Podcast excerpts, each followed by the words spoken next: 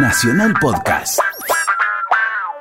Los viernes, de 22 a 24, por Nacional Rock, Nito Mestre te lleva a viajar por tiempo distinto.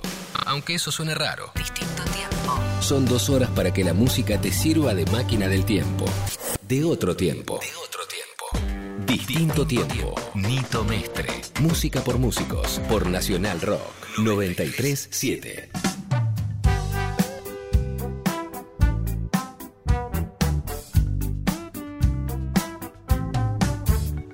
Bueno, estamos llegando a fin de año con el distinto tiempo y bueno, el primer año de radio. ¿Qué tal el primer año de radio? La verdad que es una experiencia totalmente nueva para mí, me encantó, me encantó hacer la producción periodística con Dani. eh, Les tenemos que agradecer muchísimo a toda la gente que participó en este programa. en este año, sí, Sí. que fue como muy sui generis el programa. Así es. Eh, arrancamos con una idea y de repente por ahí, viste, nos fuimos por las ramas un poco. Sí, pero, pero estuvo bueno. Espero que a la gente le haya gustado. Ah. Y nos vamos, lo, lo mejor que nos vamos a ver el año que viene. Eh, Vamos a estar todo el año en la misma hora, de 22 a 24, acá en National Rock. haciendo lo mejor para ustedes. Bueno, y hoy vamos a elegir eh, partes de, de programas que más nos han gustado. Vamos a arrancar con dos clásicos primero, ¿te parece? Dale, arranquemos con los Una clásicos. canción navideña de Queen para anticipar estas fiestas y Un lo mejor del año que fue Seminare de David Lebón y, y Nito Mestre. Dale.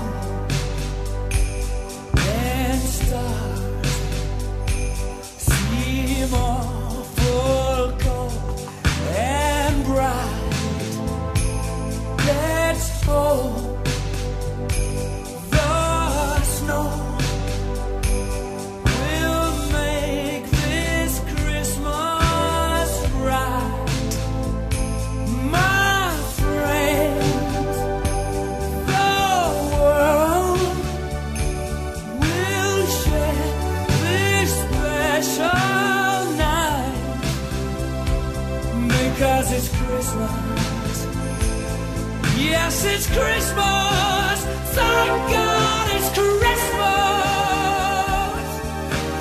For one night.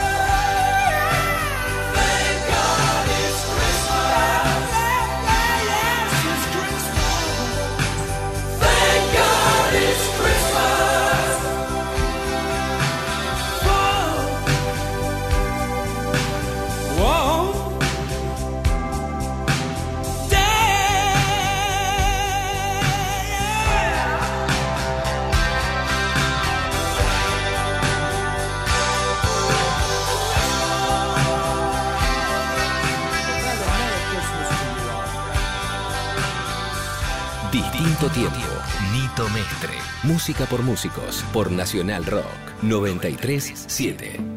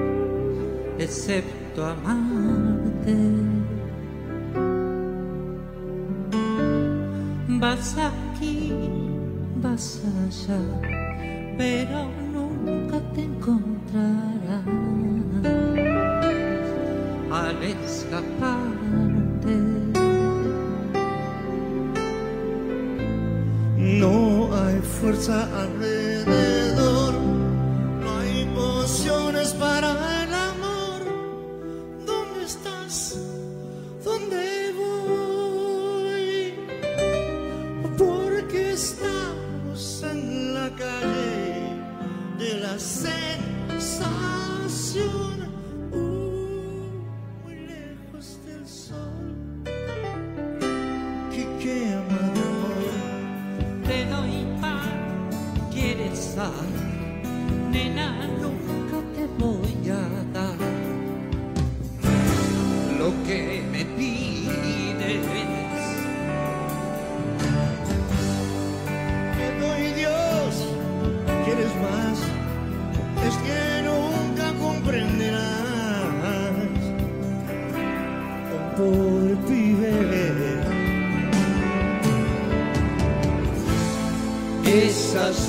Chia.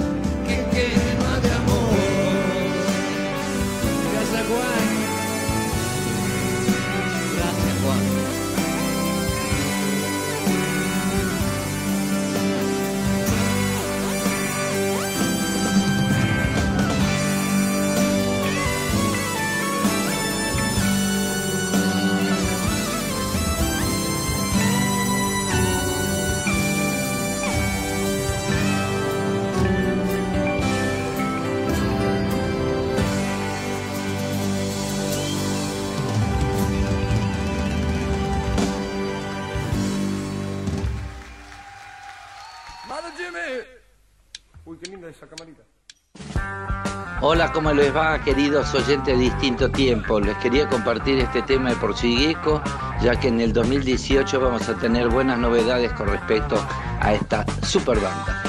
Nos vemos, feliz año.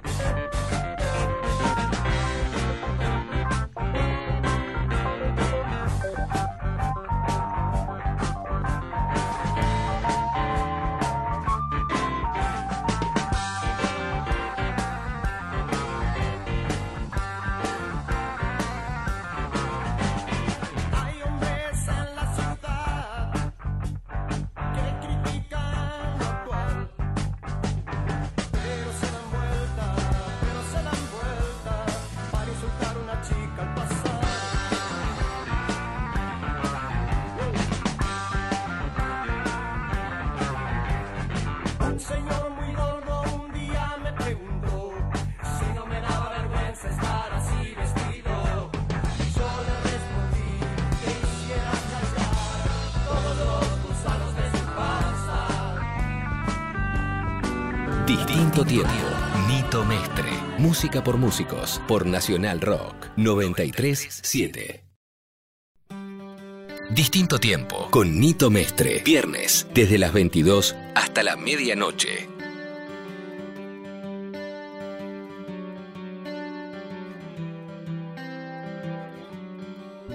Bueno, entre los programas cuando, cuando me tocó particularmente elegir y que nos fuimos con una sensación, en realidad todos no elegí, tuvieron, ¿eh? todos, todos tuvieron lo, yo sí hice una, una Porque mini me selección. como que la idea era, viste, acordarnos de No, lo que más nos divirtió. Claro, eh, sí, pero digo, la, la, primera.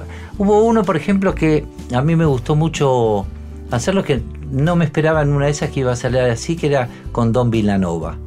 Por algún motivo, quizá porque no somos, yo no soy tan cercano de Don Villanova y me sorprendió todas las historias que estaba contando de él y todas las cosas que pasaban. Quizá es por eso que se me vino a la cabeza. Sí, te encantó ese programa porque fue muy divertido todo lo que nos contó, ¿no? Sí, nos contó cosas muy divertidas. Encima, quizá también lo asocio porque después de eso terminamos tocando a la semana, justo que lo invité a tocar. Entonces, es como tuvo una, una extensión el programa. Así que, ¿vamos a escucharlo? Vamos. Dale. 937. Bueno, eh, hoy tenemos en el abecedario del rock, ¿cómo lo podríamos titular, Pam? A ver. A ver, ¿cómo podríamos titular? Guitarrista, canta, blues, eh, Tiene muchos nombres. tiene muchos nombres. Tiene un nombre, un nombre muy de acá. Y otro muy de allá. Don, Don, es tipo Don, Don Vilanova. ¿Cómo te va, Don Vilanova? ¿Cómo le va, señor? Pero yo te, si se me escapa Botafogo te puedo decir. te- Claro, claro, ¿cómo no? A lo, ¿No? a lo mejor Sí. te multan, no tenés que pagar No, royalties. no, no, para nada. No Porque hay que estamos- pagar royalties. sí. Además, casi, casi que a días de mi bautismo cruzamos el río. Sí, claro. Estamos con Don Vilanova o Botafogo, como yo lo conocí. Claro, ¿por qué a días de...? de- Porque. ¿Quién te puso eh, Botafogo? Botafogo me puso Papo. Ah, ah, Papo te puso. Papo me puso Botafogo y, y a los pocos días de, de estar tocando yo con él, yo tenía 17 años Ah, en ese 17 momento. tenías, ¿no? Sí, me dice, tenemos que ir a Uruguay. Vamos a tocar con unos pibes nuevos. Y, cruza- nosotros. sí, Ah. y cruzamos el río juntos, Sui Generis y Papos Blues, en el 33 Oriental. Me acuerdo, me Era acuerdo. toda la noche hasta llegar al otro día. Y, y yo lo tengo como un recuerdo hermosísimo. Muy lindo, muy lindo. Nunca me había pasado una cosa así en mi vida. Tenía 17 años. Yo un- unas semanas antes cobra- compraba los tickets para ir a ver a Papo. ¿viste? Y vos, eh, pero vos ibas tocando el bajo. Iba tocando el bajo en ese momento, sí, Ah, sí. ah. Y cruzamos el río juntos y fue una noche hermosa, me acuerdo. Estuvimos en la cubierta, todo el mundo ahí jugando y bromeando. Y, y Charlie tocaba, ¿te acordás que había un piano todo desvencijado en la cubierta, todo hecho polvo de la humedad y todo? Y ahí tocaron Papo y Charlie, me acuerdo que tocaban temas de los Beatles. Este, y había otros locos, los plomos, los plomos de Papo Blue que se tiraban a la pileta que estaba vacía, pero tenía una red. Y se Sí, tiraban a la sí, red. Sí, al atrás de todo, sí. Y- ¡Qué peligro! Sí, pero fue una cosa tan linda. Estábamos protegidos. No, no, sí. Después llegamos allá, no sé si llegamos primero a Montevideo, a nos Montevideo. subieron a un, a un micro, viajamos en el micro juntos Sí, a hasta Punta del Punta Este. del Este. Vos te casi te agarras a piñas con papo. Sí. Oye, era a, mi vos, debut. a- a vos, a vos te puso Botafogo, pero ¿sabes cómo me decía a mí que le dijera a él? Como Ni lo muestres. Ni lo muestres. A mí me decía, y lo muestro. escúchame, el, lo, lo, no, yo lo que te contaba, lo de que había tenido este- esta cosa que lo había contado fuera de- de- del aire. Cuando, yo me acuerdo también de ese viaje mucho, primero, porque era la primera vez que nosotros íbamos a Uruguay. Yo no Mirá, conocía Punta del claro, Este. No, claro. mejor dicho, creo que conocía Montevideo, pero Punta del Este no. Ujú. Y cuando nos dijeron de ir a tocar y con Papo, ¿cómo con Papo? Con Papo nosotros, pero no tenemos nada que ver. ¿A quién se le ocurre ir mezclar a un lugar que era un lugar Y chico? que era, el el- centro, porque en el la ma- punta, teníamos punta? el mismo manager, era, que le el decía. Melgarejo, gran pendejo. claro, claro, claro, pero Melgarejo. Melgarejo, Gabriel Melgarejo era un manager que era vendedor, era la libretita. Te Claro. llamabas, pedías lo que quieras y ibas. En ese momento En. Butantán tocamos, en la discoteca Butantán. Yo tengo todavía el afiche. Yo también. día. Ah, vos también Creo lo que tenés. también. Bueno, este, y era, un- era una discoteca en, en la punta misma, Sí, porque sí, sí. antes no existía ni la barra ni nada. Claro. Lo más lejano que fuimos, creo, a pasear con Charlie fue a La Mancha, que había un boliche muy conocido en ese momento que iba todo el mundo. Que quedaba, pero quedaba ahí nomás. En las 5, en la parada 5. Sí, ahí nomás, hicimos dedo, después nos trajeron. Eh, pero yo recuerdo de, de ese, de ese primer restaurante que tuvimos una reyerta ahí con papo de no sé qué, creo que por un mozo o algo así, y el otro que gritó "Eh, que quiere pelear, y yo dije, este si no arranco, me primera gira, que Lo encima que dice que son los blanditos, todo lo otro, y dije, vamos a seguirlo. Viste Pero los hiciste blanditos. muy bien, claro. Y dije, no, bueno, ¿querés seguirlo así? Y después, por supuesto, sabía, digo, estaba rezando para que no se pare, porque no quedaba, me agarraba papo y no quedaba nada de mí. Directamente, porque era super bus. Y no pasó nada. No. Y después, eh, después no pasó a mayores. Y en realidad tocamos, yo no recuerdo quién. Nosotros tocábamos primero, ustedes sabían como un intervalo, ustedes Sí. tocaban mucho después, Sí, sí, sí, sí. ¿no? Pero no tocamos un día, tocamos dos días. Creo que tocamos dos días y nosotros nos- los mirábamos, los veíamos tocar ahí, y después ustedes se quedaron ahí, sí, sí. veían el show. Yo lo recuerdo con, con muchísimo cariño todo eso. Yo me acuerdo que era, era, estábamos parando en un hotel que era, entrabas parado al hotel, porque quedaba en una calle cerquita de ese lugar. Sí, sí. Yo me acuerdo bastantes cosas, aparte que le está contando él. Tenía Enrique Conchi, era el Sí. amigo de Papo, que claro, habíamos todos tomado y yo seguí el ritmo de todos, digo, porque si todos toman mucho, vamos a tomar mucho alcohol, todo para estar tipo, hay que hacerse rockero de golpe. Y fuimos todos a la playa y este Enrique Conchi estaba medio así y de, de entrada lo tiró una ola y se dobló todo el pie, todo y llegó hecho polvo colgando al hotel. Yo digo, era parte rockero pero, pero muy Heidi de otra manera. Sí, no, era un pibe divino. Y ¿Por yo me acuerdo del amanecer, yo tuve un amanecer porque eh, la cosa era así. Papo había probado algunos bajistas y había probado a Vitico para Ah, el bajo ah. en Buenos Aires, pero no quedó, no, no, no, por algún motivo no quedó, entonces me dijo a mí de tocar el bajo. Entonces, mi amanecer en, en Punta del Este fue me- alguien me tiró así de la cama, con cama y todo, aparecía abajo de la cama, aplastado por la cama y los, y los colchones, y era Vitico.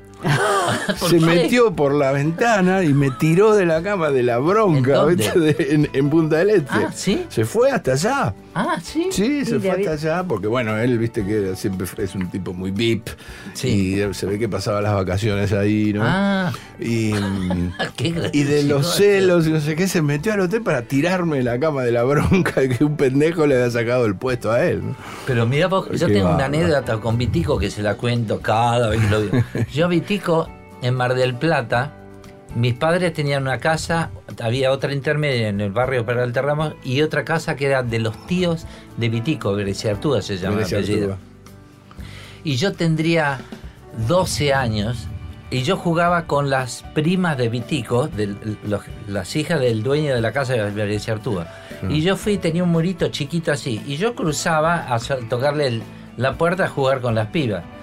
Y apareció este pibe en ese momento y agarró y me sacó del lado muro, agarró y me tiró del otro lado. Y era Vitico. Pero yo tenía 12 años y después, relacionando, después de muchos años, me di cuenta, yo esto se lo conté cuando ella era grande. Le dijo, yo cuando te conocí te odié. Tipo, ahora me entero que a vos también te tiró. sí, me tiró de la cama, de celoso. Y vos que Este, nada. No, ¿qué voy a hacer? No, claro. ese era un tipo regroso. Encima- ¿viste? encima es alto. Sí, alto, era un tipo Grandote. no, no, es terrible. ¿Y cómo llegaste Y a, a- a Papo?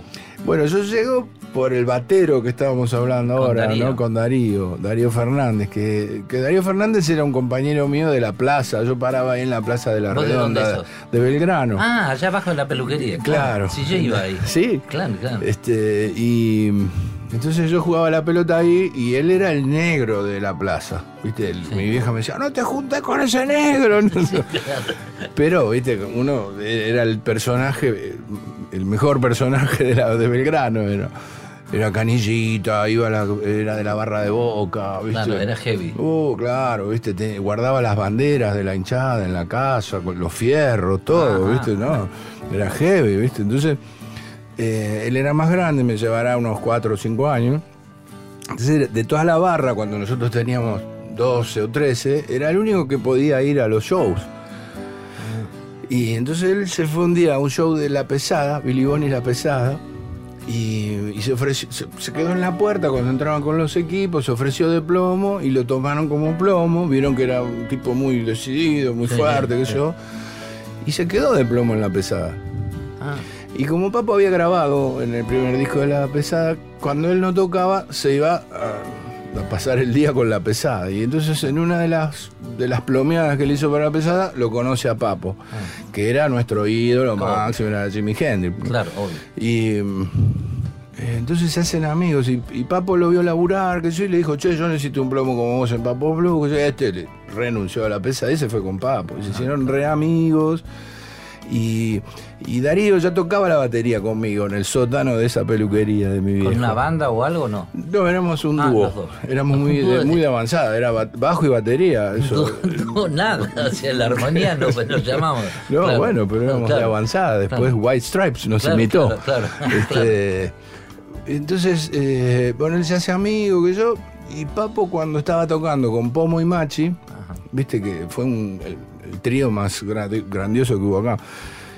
Y por esas misteriosas razones y locuras de Papo, eso se pelea, desarma esa banda, ese trío, en el verano del ¿Era Papo 73. Papo Papo Blues? Papos Blues. Papo Blues. En el verano del 73 se quedas en el disco, ese tercer disco de Papo, que había sido un éxito impresionante, este, y se queda sin banda. Ni nada menos que sin Pomo y Machi, que no es Claro. una banda, son cinco Sí, sí. bandas juntas. Sí, claro. Claro. Este, entonces, como tocaban todas las tardes con Darío en la casa de Papo, allá en Artigas, eh, lo tenía como entrenado a Darío para tocar Claro, sus temas claro, y, claro. y- y prototemas que tenía, zapadas. Viste que él Ah, era sí. un tipo que se- por eso subía a un escenario a zapar, Sí, ¿viste? sí, Zapaba claro. cuatro o cinco temas y se iba. claro. Entonces este, le dice a Darío de tocar la batería. Entonces me pide el sótano, a, a través de Darío, porque Darío tenía su batería en mi sótano, este, para probar bajistas. Ah, yo le digo, ah. bueno, sí, sí, dale, lo iba a conocer, ¿viste? Y le digo, pero decirle si me deja tocar la, la SG de él. Tenía una Gibson SG con la que había grabado el segundo disco Sí. y yo me volvía loco, veía las Sí, fotos que estaban en el disco y me volvía loco. Tipo de Y- alquiler, déjame ver. Sí, yo le decía, pero decirle si no me deja tocar un rato con la viola de él y todo eso. Entonces entra Papo, me acuerdo de la peluquería, con la viola en la ¿Vos mano. ¿Cuántos ya tenías ahí? 17. 17. Y no, tenía 16, yo cumplo ¿Y él 17 en el. Y él debería tener 25, Ah. 23, Ah, ahí. 24, Ahí. por ahí. No, 5 años me llegó.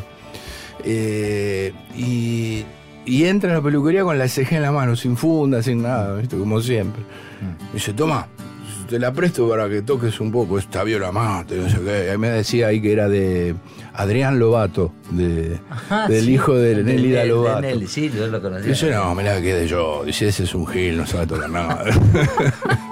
Este, entonces me fui abajo y, me, oh, me volvía loco. ¿viste? Estaba tocando con la guitarra de Papo, ¿viste? La olía, todo. Estaba enloquecido. ¿viste? Y él estaba arriba supuestamente recibiendo a un bajista para probarlo. Ese bajista era Vitico. Ah, Y yo escuché que abrían la puerta y que hablaban y se fueron hacia el fondo de la peluquería, bla, bla, bla. Y en una de esas baja y ahí me dice, de, dice, pero vos, porque él me escuchaba, yo tocaba los riffs de él para que me escuche. obvio, ¿no? claro, ningún Y dice, vos sabés mis temas. Y le digo, sí, sí, sé bastante. Y le digo, este, entonces podés tocar el bajo, es lo mismo, me dice, tiene dos cuerdas menos. es lo mismo. Dice, yo iré a buscar un bajo y te voy a probar a vos. Y se fue, que al rato vino con un bajo, ¿te acuerdas? Eh, Un Rickenbacker, un famoso bajos, ¿no? aparte. Y, y estuvimos, eso fue, habrá sido a las 10 de la noche, y estuvimos tocando hasta que abrió mi viejo al otro día a las 8 de la mañana. Este, tuvimos to- toda la noche tocando. Y aparte se escuchaba por el agujerito. Por los agujeritos, sí, sí, sí, sí.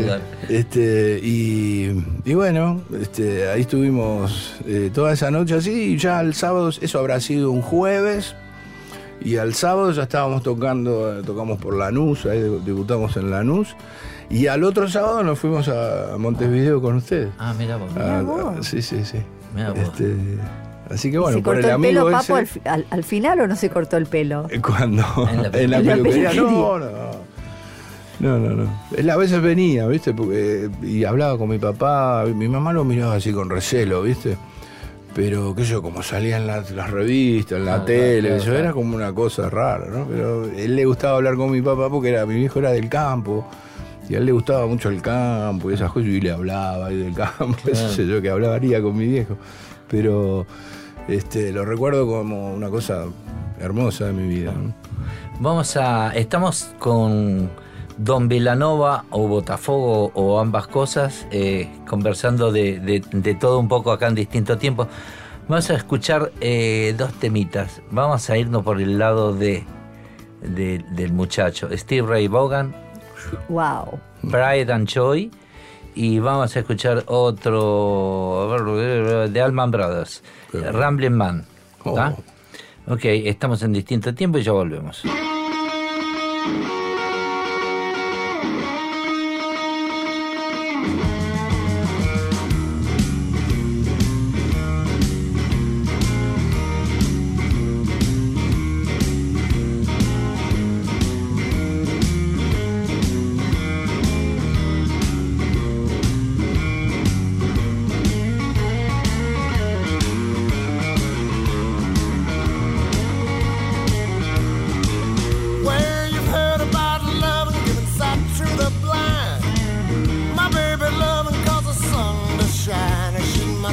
Little thing. She my pride and joy. She my sweet little baby. I'm a little lover boy. Yeah,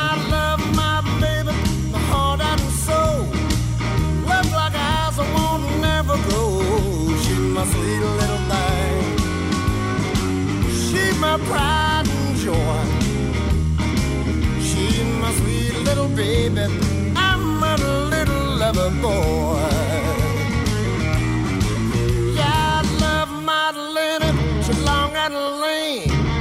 You mess with her, you'll see a man get mean. She's my sweet little thing. She my pride and joy. She my sweet little baby. I'm a little lover boy.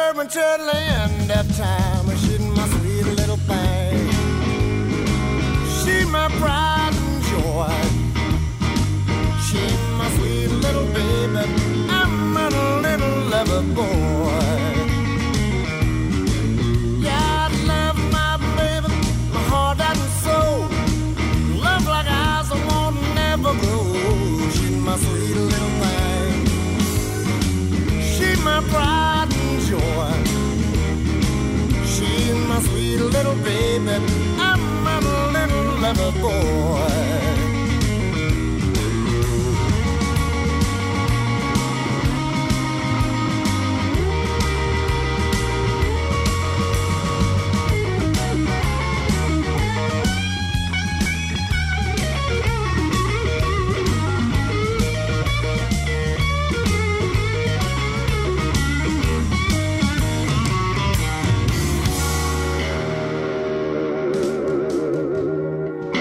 Música por músicos, por Nacional Rock.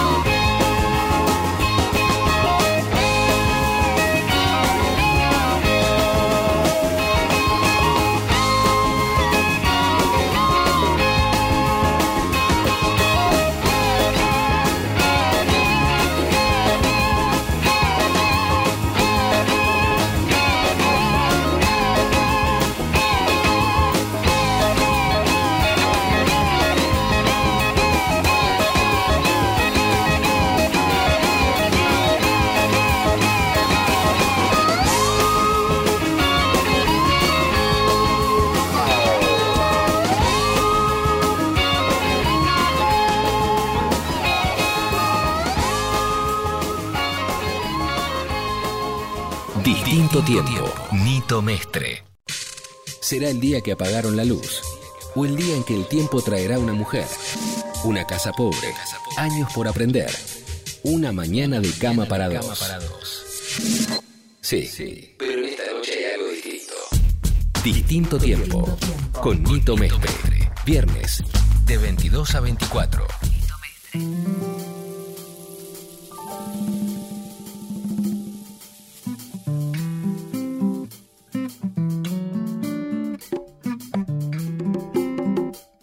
Y a mí me encantó conocerlo a Fernando Blanco, che. La verdad, yo soy fana de los Beatles y, con motivo del cumpleaños de Ringo Starr, tuve la suerte de conocerlo y de invitarlo al programa y la verdad que se sabe un montón de la vida de los Beatles, ¿eh? Bueno, escribió sobre eso, nos contó de su libro, que está súper interesante. Eh, así que. la verdad que sí. un amor. Y, y- y justo a nosotros que nos gustan, nos encantan los Beatles, así que la, la- la pasamos súper bien. Vamos a escuchar algo del, del programa con Fernando Blanco.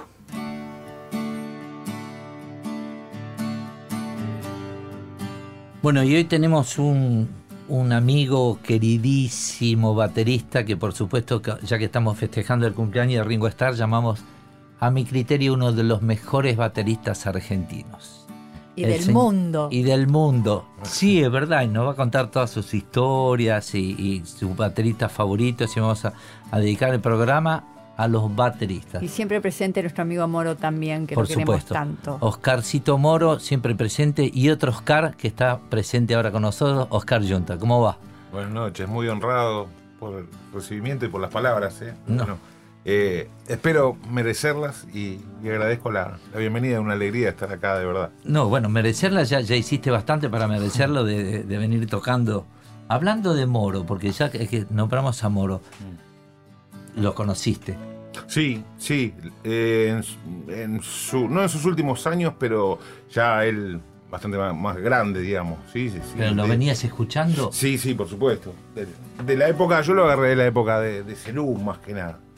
Eh, no, no lo curtí tanto antes hasta que yo crecí un poco e hice una retrospectiva sobre él. Eh, pero digamos, a mí me agarró la, la infancia en, en plena época de Cerú, entonces este, creo que lo enganché a Moro a partir de ahí.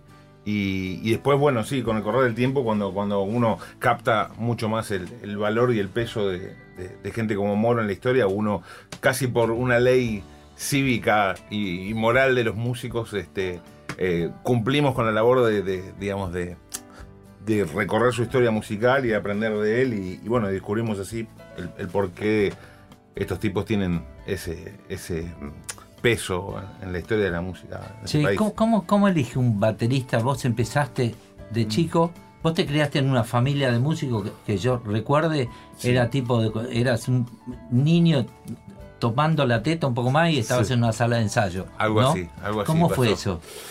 Eh, es algo que de lo cual estoy eh, agradecido en gran parte porque por sobre todas las cosas fue algo que se dio como muy naturalmente en parte hablo de- desde el lado de mis viejos ¿eh? y, Claro. y por otro lado fue como cultivado con, con- con mucho amor y mucho mucho cariño genuino y, y sin, sin forzar absolutamente nada o sea nunca en mi casa hubo una palabra respecto a- al hecho de decir tenés que estudiar música o una cosa así tipo dogma este, familiar. Creo que el, el influjo y la influencia sí fue tan fuerte ya por el peso mismo de los hechos, ¿viste? De, de- de- de que era medio.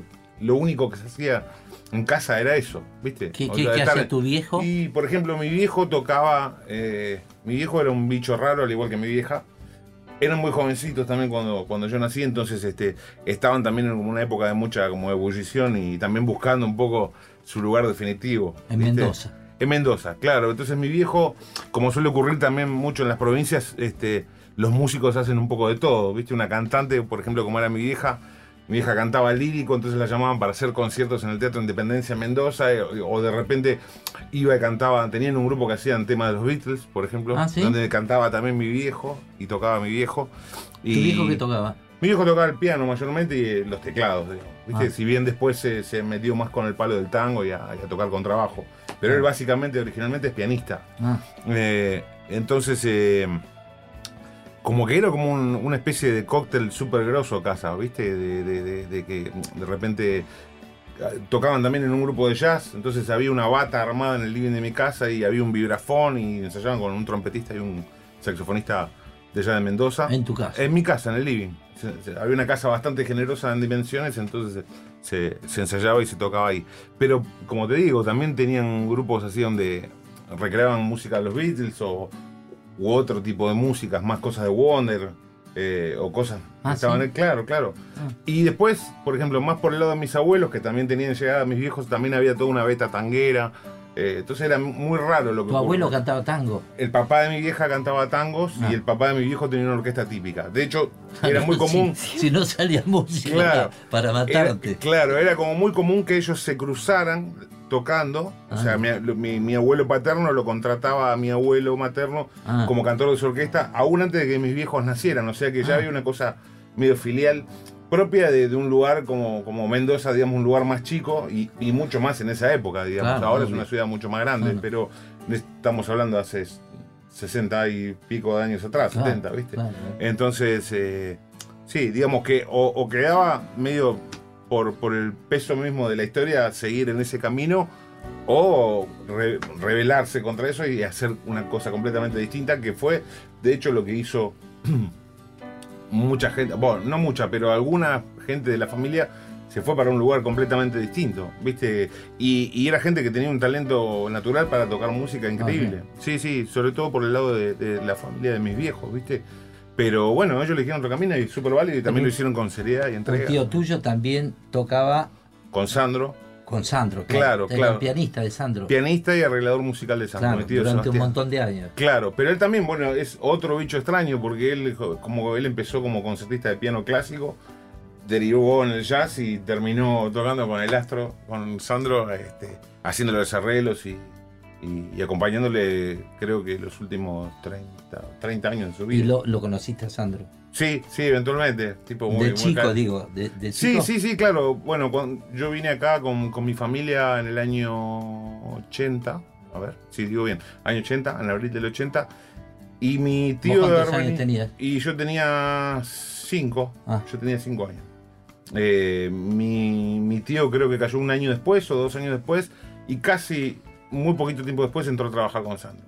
Ah. Este, así que bueno, sí tengo, tengo recuerdos de esa época de mi tío en algún ensayo. En algún- alguna vez creo que me llevó de pibe ahí a la casa. Mi tío vivía ahí por zona sur, entonces era común que me llevara hasta, hasta Banfield, hasta la casa de, de Sandro. Y después lo, lo- lo crucé varias veces así ya de más grande.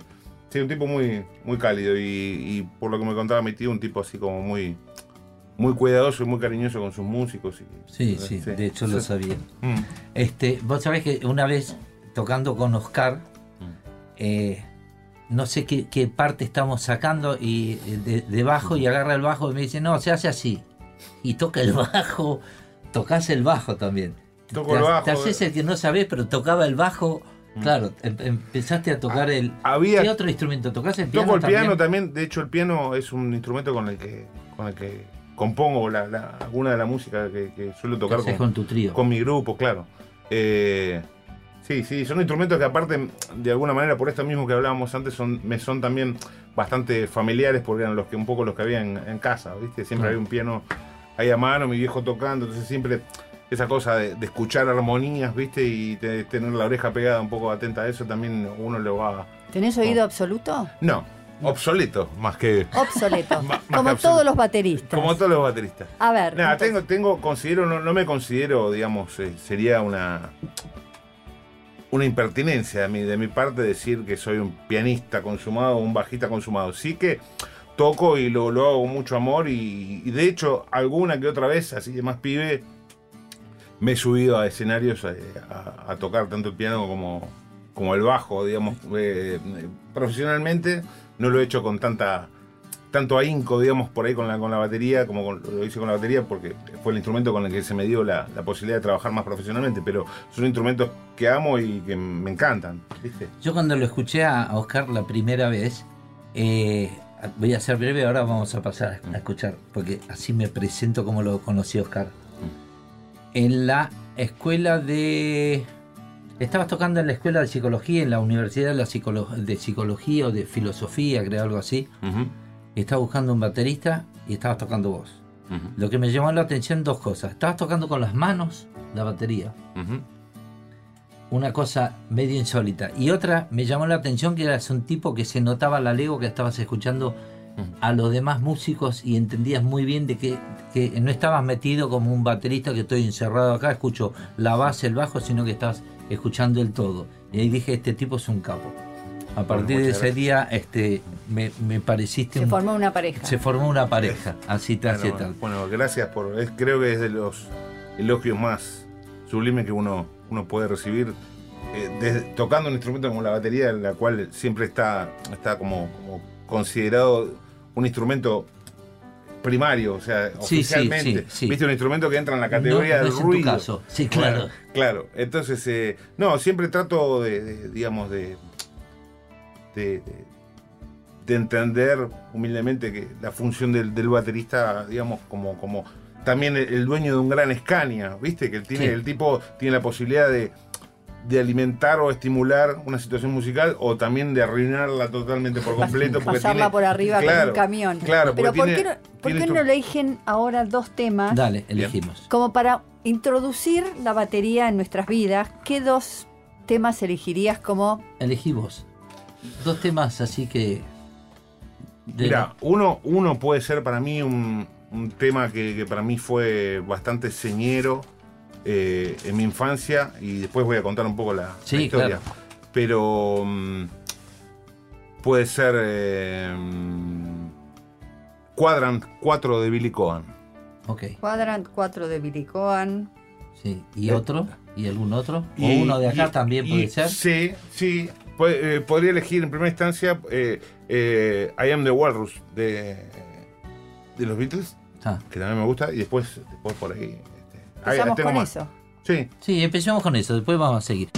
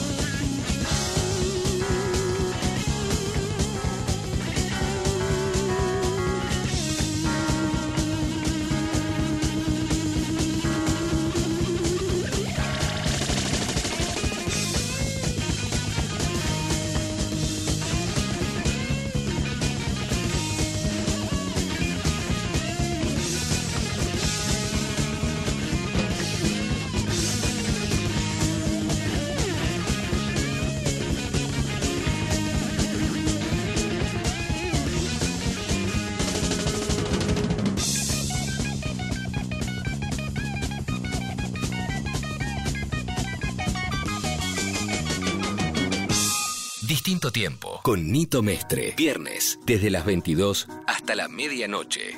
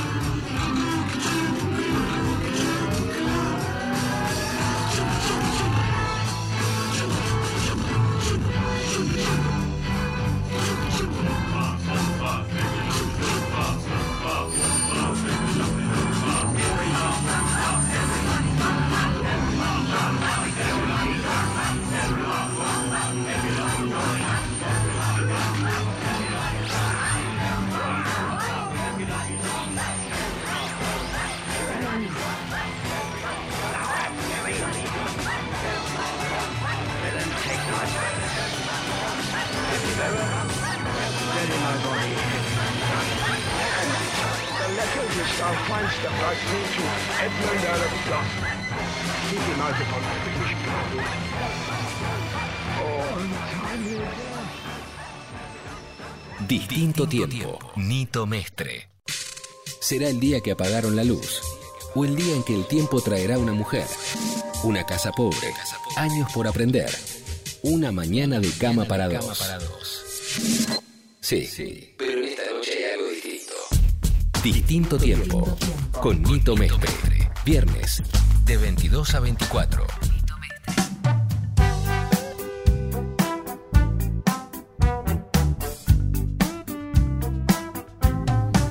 casi un, amigo que cayó a la radio. Le invitamos porque nos venís a contar ciertas cosas, vos que fuiste DJ, que y esto, lo otro, ahora sos productor, trabajás con Dijo, trabajaste con Charlie, esto, lo otro.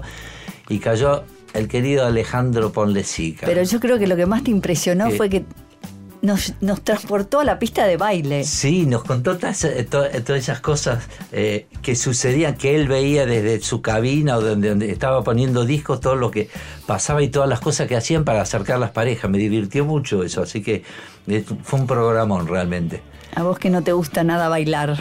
Sí, a mí no me gusta bailar, pero, pero me tra- realmente pasó eso, me transportó a la época esa y fue fantástico. Así que el programa con Alejandro Ponlecica. Distinto tiempo. Mito Mestre. Estamos hablando con, alguien que pasa música para bailar y me sorprendo que ba- bailaba muchacha ojo de papel. Te cuento una de baile.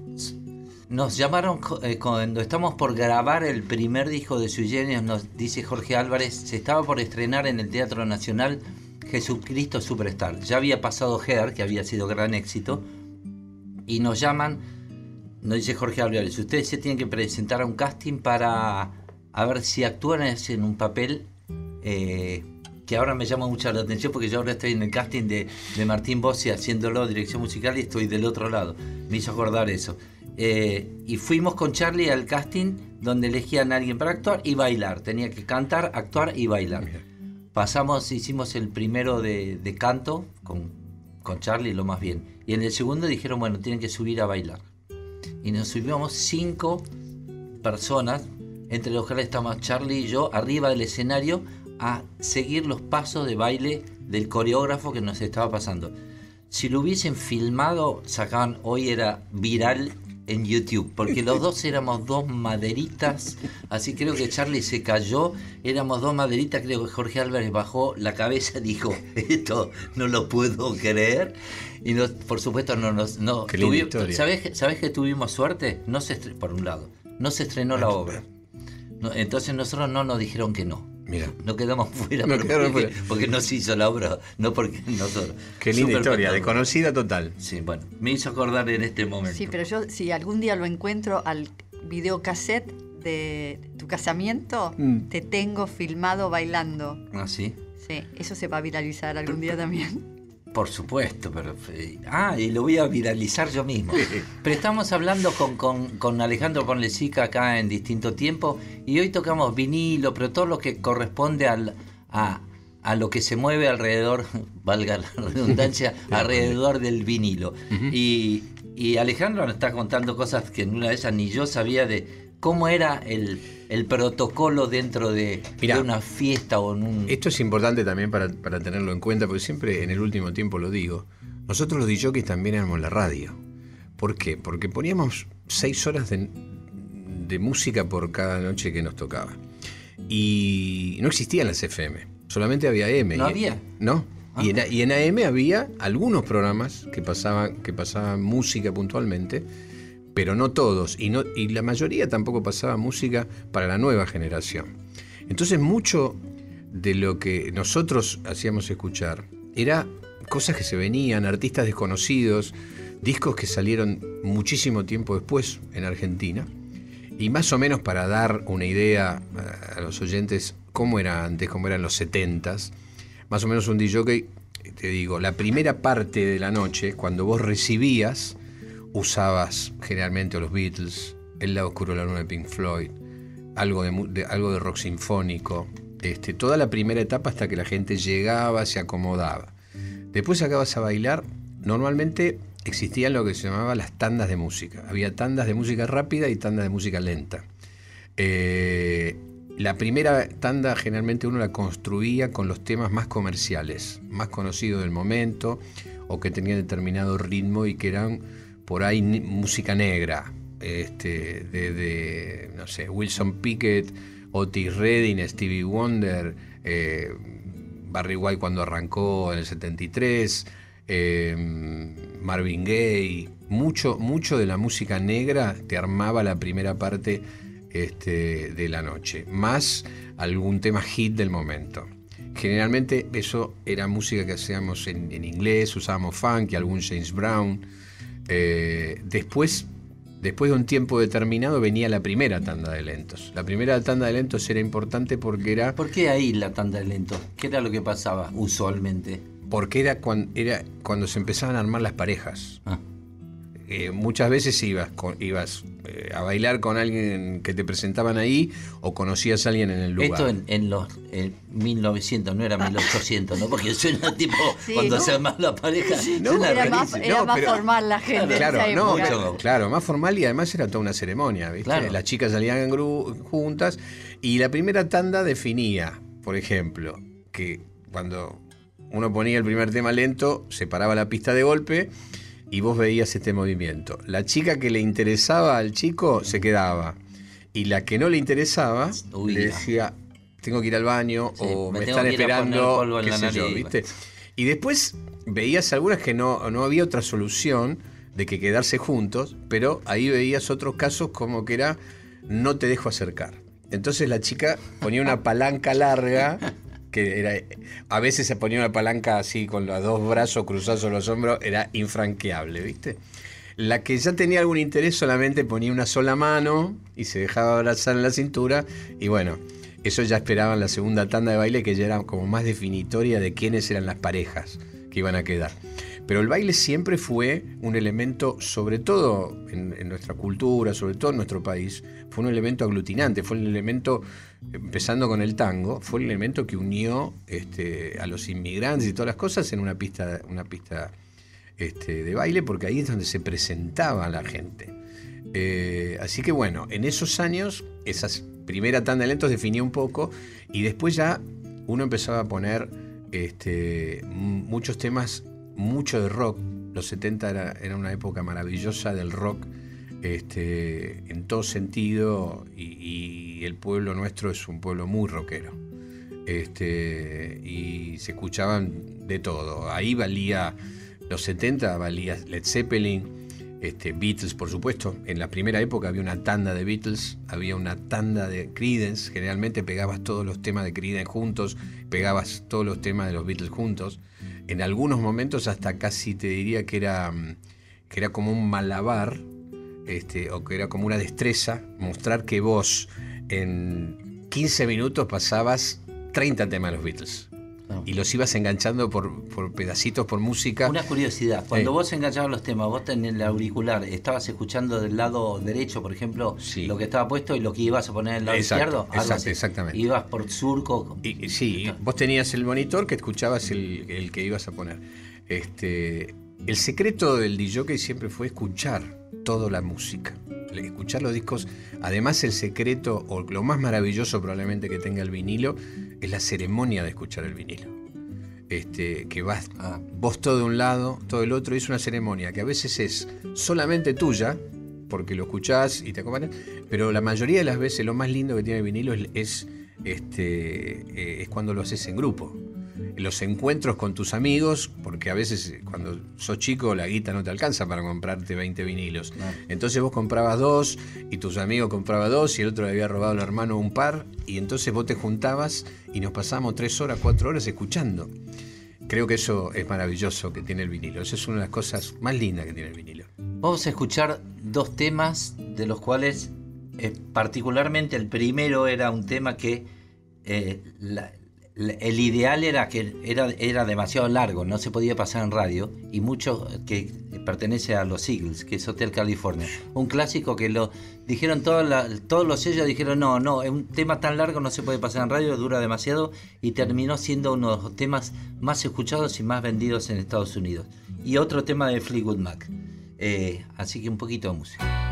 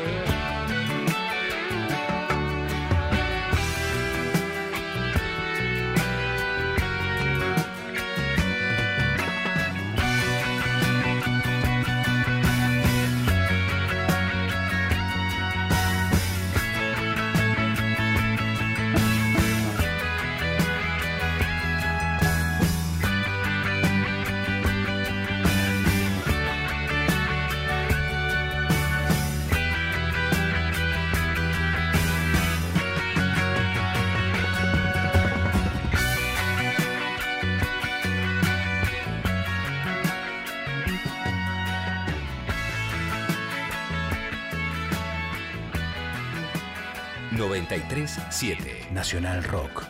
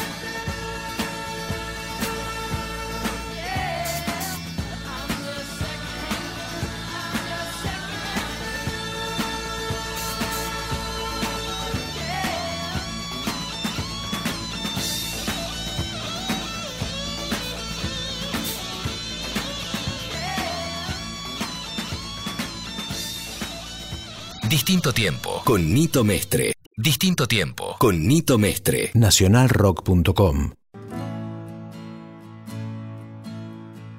Bueno, no podemos olvidarnos de las historias de Mr. H. Claro, por supuesto. Cu- Cuando, cuando pensamos en el programa, ¿con quién pensamos? Un historiador, alguien que sabe de la historia del rock. Y Héctor Stark. Héctor Stark. Entonces, el, el programa este que de En el abecedario, En la la H de historia, la H de Héctor. la B de viola, porque eh, nos habló de la viola. De hecho, creo que estuvo dos veces, ¿no? Héctor Stark, así que vamos a hacer un mechadito en una de esas de elegir lo que nos contó. Héctor Stark es la clase de invitado que podés hacer, invitarlo a todos los programas. De hecho, lo hicimos hace muchísimos años cuando te acordás que estábamos en la costa y estaba como invitado eterno.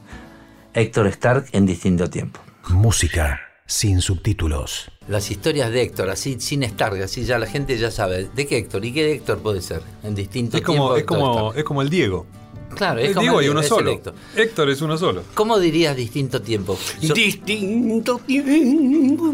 Con vibrato. Buenas noches, ¿cómo les va? El señor Héctor Stark con nosotros Espero de haya- vuelta. Espero que ya les han llamado los abogados y todo Eh, esto. para- el, ulti- el último programa ya llamaron los abogados. Sí, ya- ya- ya- Ahora algunos, tenemos- algunos también ya llamaron. Le gustó mucho a la gente eso de racimo de flores y cosas así. Son cosas, que- ese, es copyright de Papo. Esas Ah, son ¿sí? cosas de Papo, sí. Ah, bueno, bueno. Mientras lo haya dicho otro, entonces ponemos un, Se puede. una, una Hoy no vamos a hablar de guitarras ni de guitarristas, sino que vamos a hablar específicamente de Héctor Stark. Y Héctor Stark eh, incluye eh, sonido, giras, eh, de todo un poco, padrinazgo también, eh, músico de muchas bandas. Pero ¿con cuál empezaste vos? Para eh, Vamos a ir a la parte música, empezamos con la parte música como... Yo empecé a los, ¿Qué banda empezaste? Empecé a los 14 años en mi casa solo, copiando con el Winco a los Shadows, en el año 64. Este, y ahí empecé a tocar un poco y yo venía del liceo militar. Yo estaba en el liceo militar todavía y tuve el primer grupo, lo tuvimos adentro del liceo con Fernando Chirife en bajo, el gordo San Martín en bongo, porque no había batería, y Benny Aguirre en, trompeta. Benny Aguirre era el Él- compañero él tuyo. tocaba la trompeta y él el único Ah. que sabía tocar bien era él. Ah. Y hacíamos de Herr Halper algunas veces en viernes. Ger Albert de eh, Albert Moss. Claro, Ah, Ger- Ger- Ger Halper a, la Tijuana Brass se Claro, llamaba el claro, disco. claro, Bueno, sí, sí. y eso fue lo primero que toqué. Y me acuerdo que un día fuimos a tocar a un casamiento en la calle Pampa, que yo no sabía dónde quedaba, yo vivía en Floresta, me tuve que tomar el 113 y me acuerdo que me pagaron 1.500 pesos. Y fui y le dije a mi mamá si, que, si estaba, porque me sentía como que era, que, que había robado. ¿Ah, sí? Sí, porque yo no podía creer que me paguen por tocar la guitarra. Y después por ahí, de ahí ya empecé, tuve un grupo con, donde apareció el Negro Black en el año 66, cuando yo salí del liceo en el 65, en el 67 teníamos un grupo que como todos los grupos se llamaban Las Piedras, era por los Stones, Claro. que hacíamos temas de los Stones, y ahí lo saqué al Negro Black de un aviso en el diario Clarín. y de ahí con el negro quedó así. El negro puso un aviso que decía Black, eh, no, Black todavía no lo decía. Carlos Amaya toca Rolling Stone y Spencer Davis Group.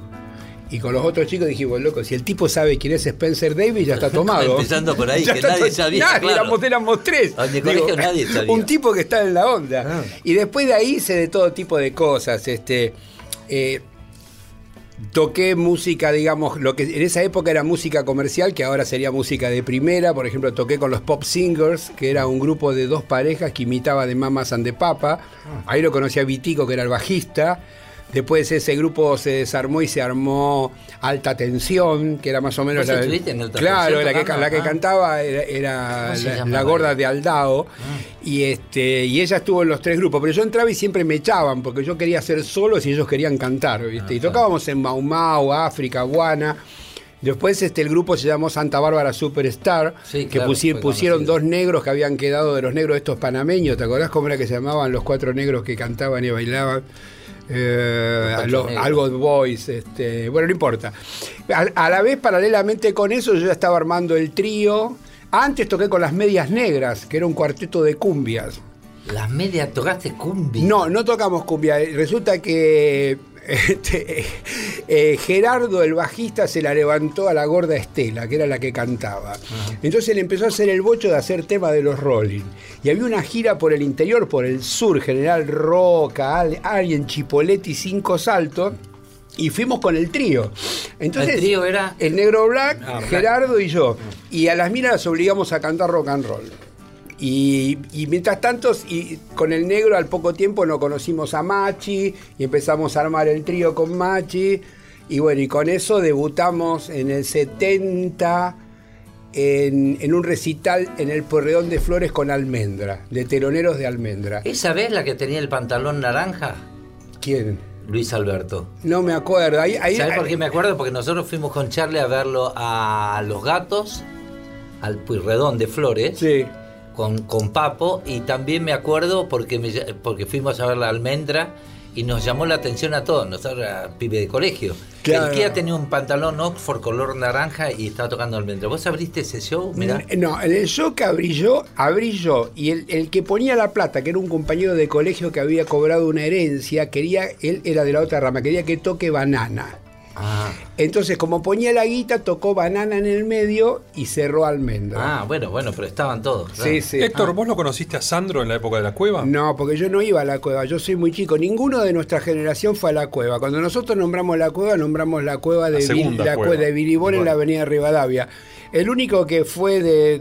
es más grande que Morris. nosotros era Lito Nevi, Amori, pero ya son más grandes. ¿viste? Nosotros somos todos del año 50 y en esa época teníamos 14 años. Había, 15. había también un underground de la música. ¿Vos te criaste en el underground? No, yo venía del liceo militar y, este, y terminé el secundario afuera. Yo nunca, nunca fui hippie, pero quería. ¿Entendés? Yo siempre fui medio ambivalente. Me gustaba todo, me gustaba la guitarra, el sexo, todo, pero, pero también me gustaba tener un buen auto y tener cinco Les Paul. Entonces yo trabajaba en la empresa de mi tío, iba a la facultad, era medio rockero, medio lo otro, hasta que en la facultad me di cuenta que no funcionaba ¿Qué más. Yo fui a la facultad de Derecho en primer año, porque era el único que no tenía matemáticas, ¿viste? Y me salía de la cueva hecho pelota. Y en la cueva, bueno, toqué como, gracias a Papo que me llevó, porque íbamos con el negro black a la cueva todos los días para ver si podíamos zapar. Pero en la cueva solamente tocaba los de Manal, Almendra y los gatos, los demás prohibido.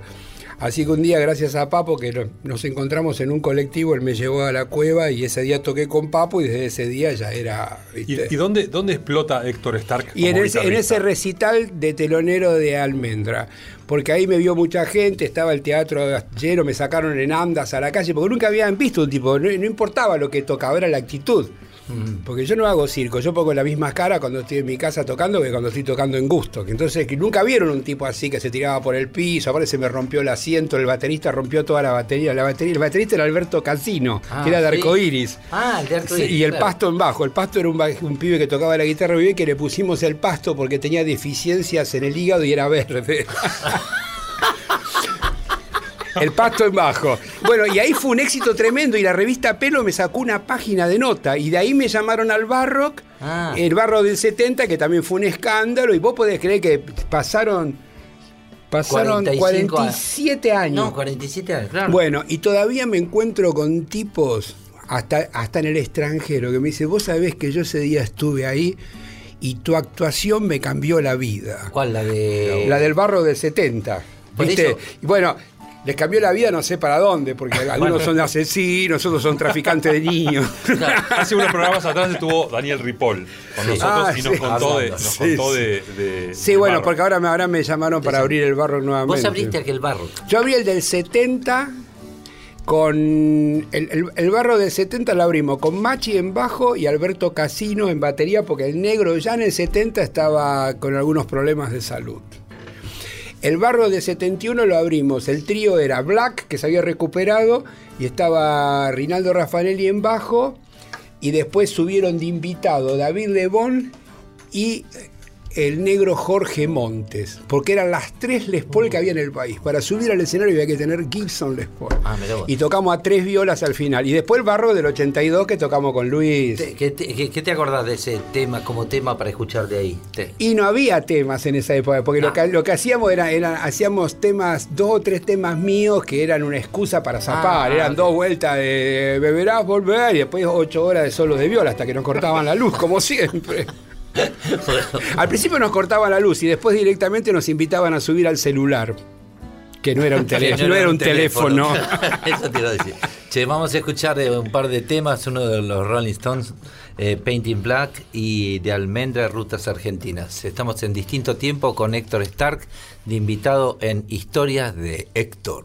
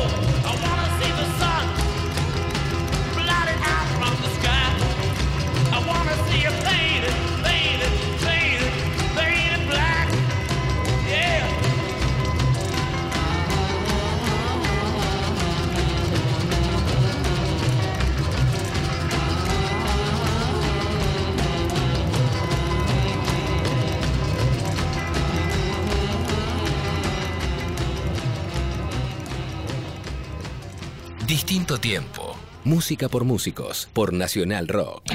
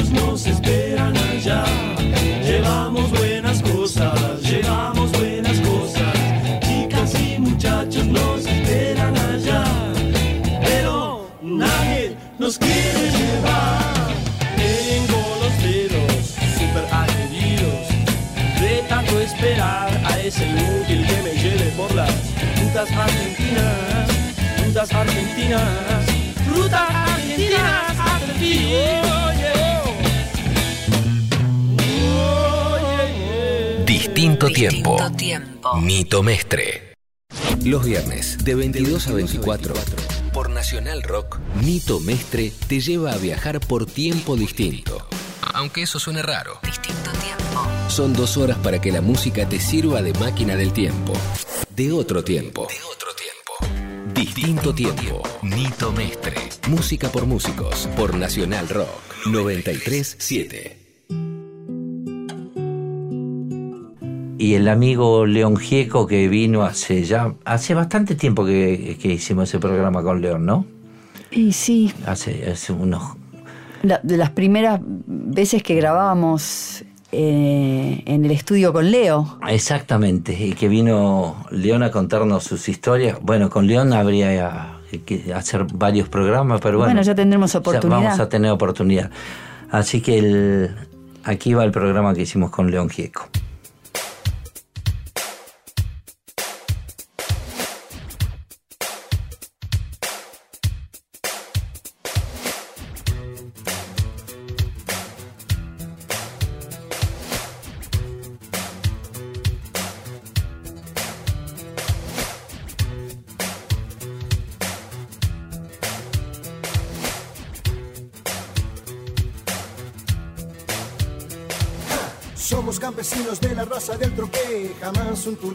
Famoso DM3. Nacimos en el pasto, asado y mucho vino, pero nunca seremos un gordito argentino. Nos gusta la tierra, odiamos la ciudad, mas sabemos que en el polvo no hay oportunidad. Andamos de aquí, andamos para allá, chocamos al país diciendo la verdad. Menos mal, no somos cualquiera, nunca nos odiaron en la escuela. Menos mal, somos cualquiera, nunca mentimos en la iglesia. Somos del grupo Los Salieris de Charlie, le robamos melodías a él. Como hay mucho para hablar, me imagino, con el invitado de hoy, ¿por qué no me lo presentás vos, Pamela, que vos lo conoces? ¿Necesita presentación? Sí, que hable que solo. hablar. Que hable, ver, que diga hola. Hola, ¿qué tal, Nito? Listo, ¿cómo estás? Bien, ¿Qué bien. León? ¿Qué tal cantamos y cantamos La Colina de la Vida? Oh, y otra vez, sí, como nos dice O las aves vuelan. Hoy las aves vuelan, no, Bueno, las ahora, vamos a cantar La Colina de la Vida. Bueno, no, no voy a decir nada. porque No, es ¿por una qué no? No, pues es una sorpresa. Ah, cierto, es lo que una va a pasar en sorpresa. el acústicas. Claro, eso. Escuchame una cosita. Eh, ¿Cómo andás? ¿Bien? Eh, bien, bien. Eh, de la- vengo de la psicóloga. ¿Y en qué etapa te encontró de, de- de tu vida la psicóloga? No, lo que pasa es que. ¿Para qué vas a la este- psicóloga No, no, no, no. Lo que ¿Te pasa agarró? es que. No, no, no. Lo que pasa es que mm, estuve a 40 años de actividad tocando todos los fines de semana. Este, y de pronto se separó la banda. Ah. Y, y- y mi mujer me dice, y bueno, y hoy sábado vamos al cine. Y a mí me parecía un plan ridículo, porque yo cada, todos los sábados me sentía Sandro, más o menos. Claro, claro. Ahora sábado ir a un cine, pero no, me dice, no, la gente hace eso, la gente va al cine, va a un teatro, ¿viste? La gente normal. La gente normal, decir. claro. En cambio, yo me 40 años trabajando y ahora es como que tengo que llenar este vacío con algo y empecé a dudar un poquito de toda la cuestión, entonces dije, bueno, voy a hacer un poquito de terapia para, para analizar este, este aspecto de mi ¿Qué vida. una vez por semana, dos? Una vez por semana, sí. Ah, sí. claro. Eh, y además que, yo, ya uno ya tiene 65, 66 años y decís, bueno, es como que tenés que aprender a vivir estos últimos años, porque ya no es subiendo la colina de la vida, Claro, es bajando claro. la colina de la vida. Antes, eh, antes eh, mirábamos por cómo subíamos. ¿Quién subía primero la colina de la vida? Ahora, eh, Hay que ¿quién baja último? claro, claro. Ahora hay que tomarlo. Vos sabés que me estaba acordando de eso porque estaba cuando estaba buscando temas y repasando lo de tu vida, todo larguísima de carrera. Encuentro ese tema que es cuando me muera quiero y digo, mirá justamente ahora, en esta etapa de la vida, qué es lo que quería. Entonces empezaba a escuchar la letra, ¿no? Y digo, ¿qué querrá León ahora? Porque una cosa era cuando escribiste ese tema, que, lo escri- que me hizo acordar cuando yo escribí Te Entretiempo a los 80, que me sonaba lejísimo. Ahora faltan Claro, 16 claro, años claro. nomás. Y bueno, eh, ese- ese- ¿qué, qué- qué te ese- imaginabas antes y ahora? Y ese tema, eh, yo, yo sigo imaginándome lo mismo, ¿viste? Que, que pasen las mismas cosas que dice la canción. No me acuerdo exactamente lo que dice, pero me acuerdo que decía, una, tenía una letra muy bastante linda, que, que, que- me recuerden, que uno deja acá lo que, lo, lo- lo que fue, todo lo que fue, y el recuerdo de la gente, lo, lo- nada, qué sé yo, yo no sé bien, porque vamos a estar, si, si vos te morís, este, no sé qué va a pasar. Claro. Pero si vos dej- eh, tratar de trabajar y vivir para que dejar un buen recuerdo, ¿no? Con que te recuerden ya está suficiente. Con, Sí. que, con que tus hijas y tus nietas digan, ok, fue un buen padre y un buen abuelo, eh, ya está.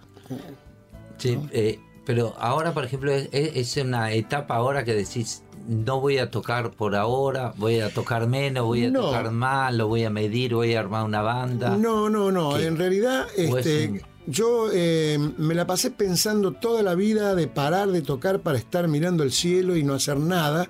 Y ahora eh, me fallé a mí mismo, porque tuve tiempo de mirar el cielo y no hacer nada. Y dije, ¿y para qué me sirve mirar el cielo y no hacer nada? ¿No? Yo me acuerdo Entonces- que una vez habías dicho, me veía sentado tomando un vino en el campo, abajo de un árbol, sin nada, mirando el campo, tranquilo y todo lo otro. La gente se cayó a pedazos. Bueno, en, la- en alguna forma, esa de. de- de, eh, mi en mi primer recital que hice en el Teatro Odeón, eh, me dijeron, bueno, mira, acá está tu foto, escribí algo bajo la foto, ¿no? Entonces yo puse, bueno, ahora me verán acá, en pleno centro de Buenos Aires, pero el día de mañana me gustaría volver a ese árbol para tomar ese vino y mirar ese. ese. En cierto aspecto hago eso, porque por ejemplo estoy armando un museo en Cañada. Ah, ¿sí? Eh, y, mm, y me- Rosquín. en Cañada Rosquín. Ya hice el, el- el- el- el lugar, el espacio, y estoy armando un, un museo con todas las frente a la co- plaza? Está enfrente de la plaza. Con la cantidad de premios, viste, Ciudadanos Ilustres y, y, bueno, todos los afiches de los conciertos. ¿Qué es el Museo León Gieco? El museo es una especie de espacio que se va a llamar, sí, el museo mío, ¿no? Este, ¿Ahí vos vivías? ¿O yo vivía no, vieja? no, yo tengo mi casa, y mi casa Ah. eh, eh, vivo yo y mi hermana. Y mi vieja vivía en- a, a dos cuadras. Ah, ah, ok. Entonces, en un espacio y armamos un, un- un lindo lugar ahí para poner todas las cosas. Ahora estoy por ir y poner libros, por ejemplo, Lindo. discos, long plays, todo. Decime dónde pones todo. Yo tenía un estudio donde tenía lleno de, de mis cosas. El estudio eh, quedó en la nada porque cuando se murió Oski, este, yo me rayé. Amante, yo me hablando, sí, de Oski. Amante. eh, trabajé mucho tiempo con él. Yo me rayé, lo ofrecí al estudio, lo, lo quiso tomar. Que yo agarré, ¿sabes qué? Limpié todo el estudio, eh, agarré Palo Santo eh, Y todas mis cosas las cargué en un camión y me las llevé toda cañada. Mm. Y eso me hizo acordar a la película de Woody Allen.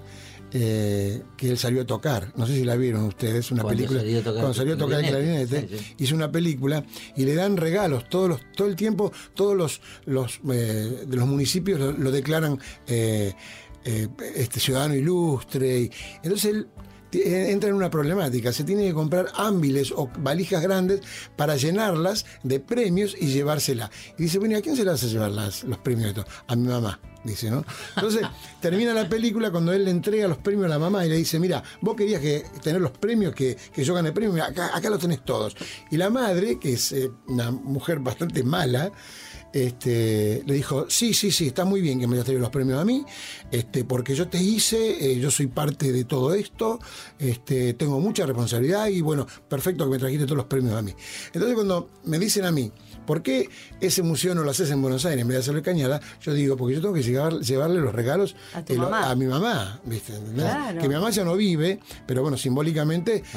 Entonces en eso me hace acordar cuando yo escribí esa, ese- esa, esa partecita donde dice, pero me verán algún día otra vez debajo de aquel viejo árbol y que yo, bueno, Este, de alguna forma, Además, qué lindo que, que hagas todo eso para ese lugar que te vio crecer. Me ¿no? pareció que sí. lugar A mí me pareció que sí.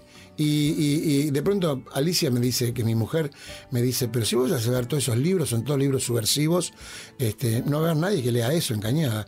Y dije, mira, por ahí hay uno solo que el día de mañana es presidente. Esperá, yo, ¿no? va a ser un lugar de turismo. La gente va a ir a visitar Cañada y le Bueno, vas a dar es trabajo. Es, es, es un punto más eh, para ir a visitar Cañada. Obviamente. Es eh, uno de los pocos puntos, digamos.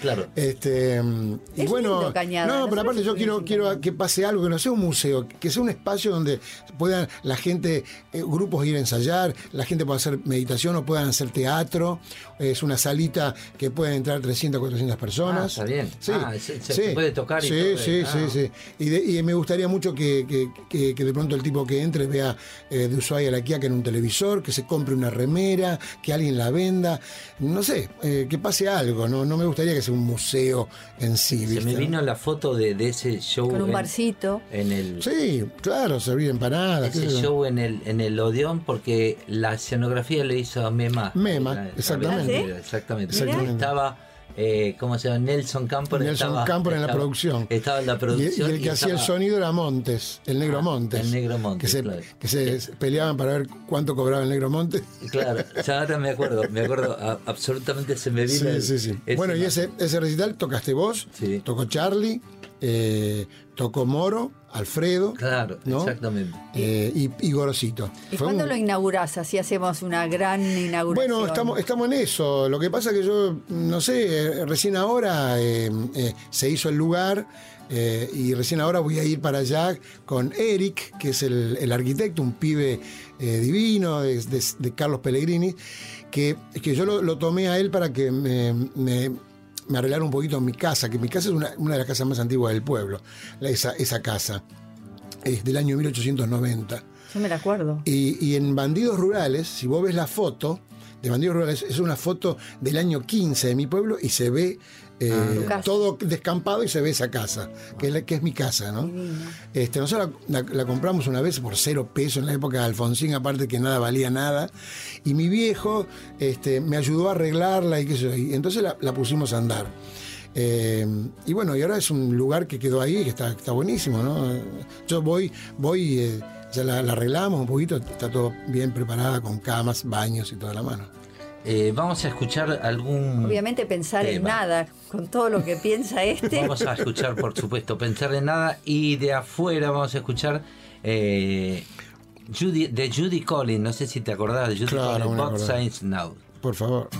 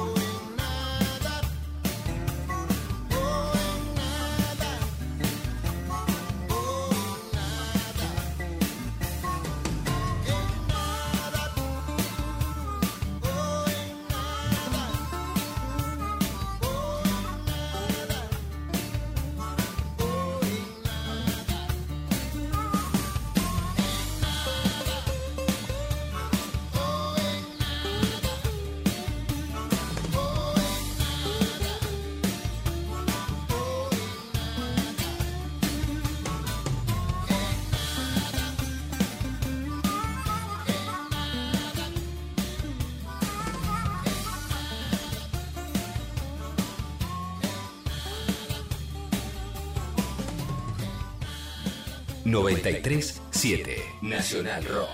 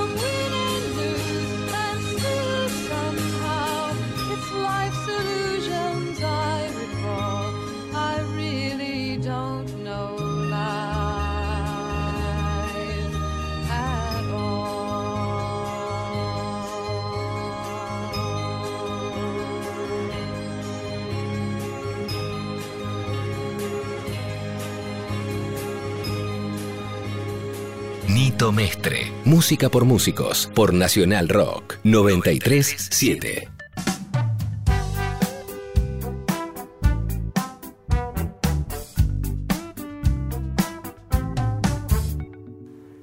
Tenemos que incluir también el festejo de mi cumpleaños. Obvio.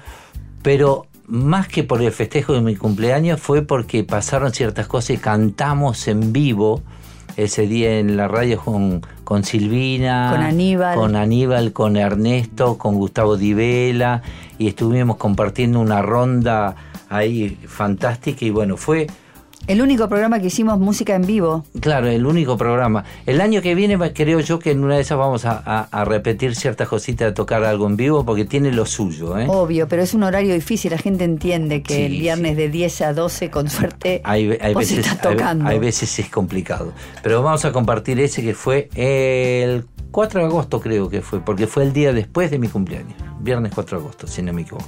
Estamos en distinto tiempo. Nacional Rock. Música sin subtítulos. Estamos absolutamente en vivo acá en distinto tiempo, en el día de mi cumpleaños. Me, hago- me hablo yo solo, me voy a contar todas las anécdotas yo solo porque el programa es mío.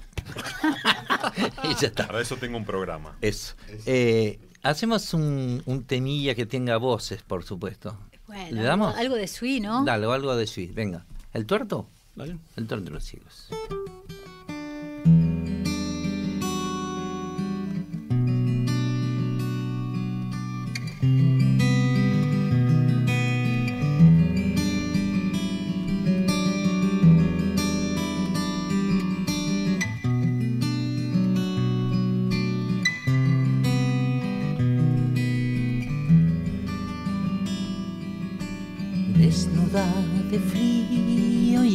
Hermosa como ayer, tan exacta como dos y dos son tres.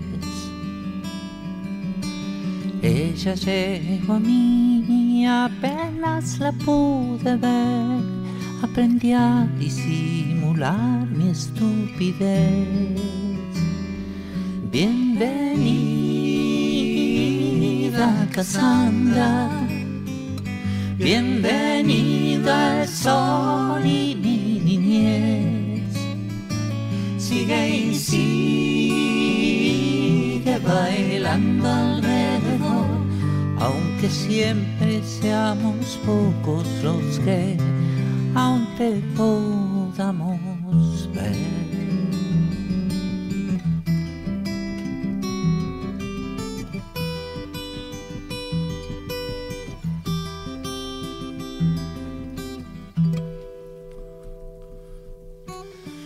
Contaste un cuento sabiéndolo contar y creyeron que tu alma andaba mal. La mediocridad para algunos es normal, la locura es poder ver más allá. Baila y baila, Cassandra. Digo bien, bien, bien, la pude ver. No hablo yo de fantasmas ni de Dios, solo te cuento las cosas que se te suelen perder. Baila y baila, Cassandra. Digo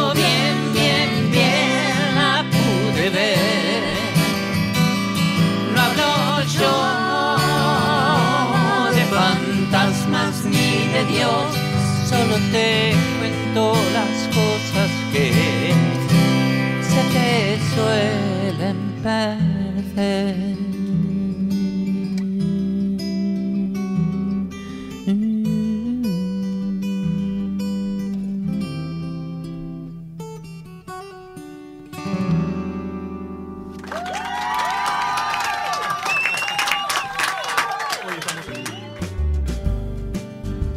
Bueno, la verdad que el programa con Gustavo Luteral que hicimos hace tan poquito fue realmente también muy divertido, muy ágil.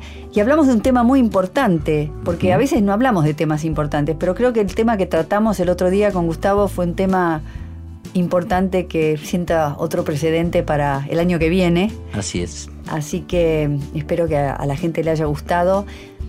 Y quedan un montón de entrevistas y de amigos afuera de, este pequeña, de esta pequeña selección, pero no podemos meter a todos. Esperamos invitarlos a muchos, a Gustavo Bobe, a Charlie, Gustavo Di Vela, que hoy tendría que haber estado con nosotros si no vino, y que es el, el- el programa de country de Gustavo. Claro. También fue uno de los programas más entretenidos, porque fue corto además. ¿Sí? Sí. Sí.